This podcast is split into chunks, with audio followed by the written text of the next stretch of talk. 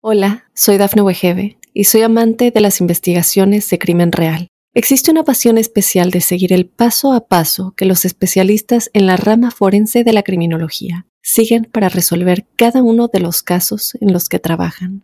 Si tú, como yo, eres una de las personas que encuentran fascinante escuchar este tipo de investigaciones, te invito a escuchar el podcast Trazos Criminales con la experta en perfilación criminal, Laura Quiñones Orquiza en tu plataforma de audio favorita.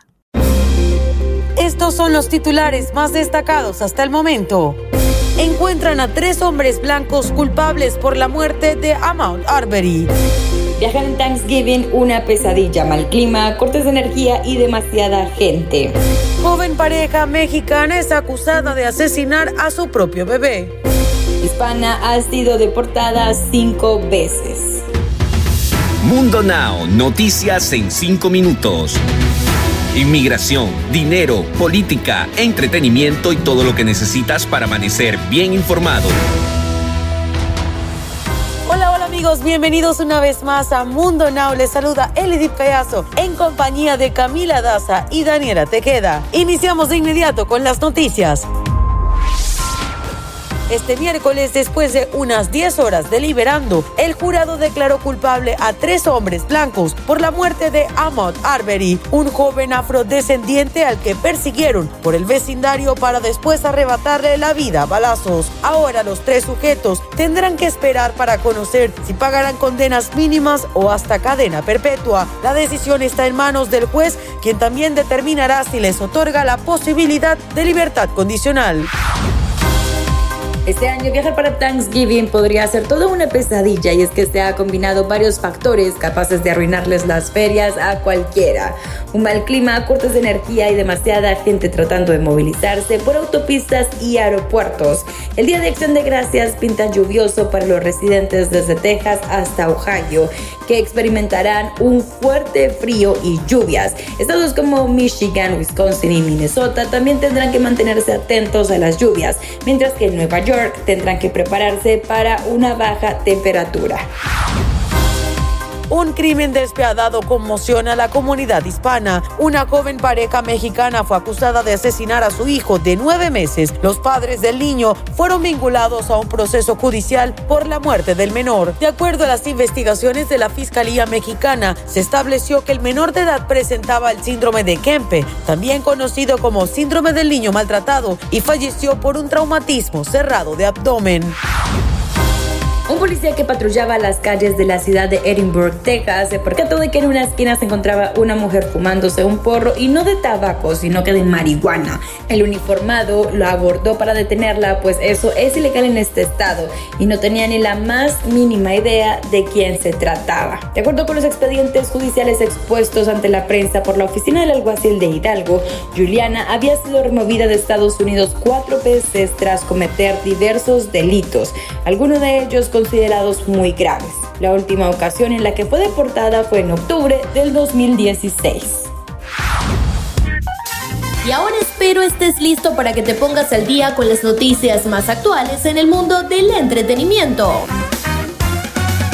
¿Será que presiente su muerte? Tras haberse contagiado de coronavirus, al igual que su hijo Juan Rivera y su nuera Brenda, el cual logró superar después de varios días de estar en aislamiento, la señora Rosa confiesa que ya realizó su testamento, por lo que muchos se preguntan quién de sus hijos será su principal heredero. Eso no se puede decir porque todos mis hijos se sentirán mejor hasta que yo sepa quién es el fregón cuando tenemos que ocuparnos de hacer un testamento porque nos vamos y no dejamos, ahí mis papás nunca pusieron las casas a nombre de ninguno y ahí están, expresó la gran señora Rosa, quien ante la insistencia de los usuarios que el heredero sería Pedro Jr., solo atinó a decir que son dos de sus hijos. En otras noticias, el actor y cantante mexicano Pablo Montero le cantó al presidente de Venezuela Nicolás Maduro en la celebración de sus cumpleaños número 59. Interpretó las famosas mañanitas al lado del Mariachi 2000, hecho que provocó un sinfín de críticas del público, tanto de aquel país como del Azteca, De acuerdo a información publicada en el portal de noticias de Milenio, tan orgulloso se sintió el mandatario venezolano que él mismo publicó fotografías de su cumpleaños y agradeció al mexicano que aceptara la invitación. La fiesta del líder tuvo todo el sabor y tintes mexicanos, color, sabor, diversión y música. Sin embargo, esa felicidad fue manchada en las redes sociales por los internautas que no se sintieron a gusto con este encuentro. Deportes.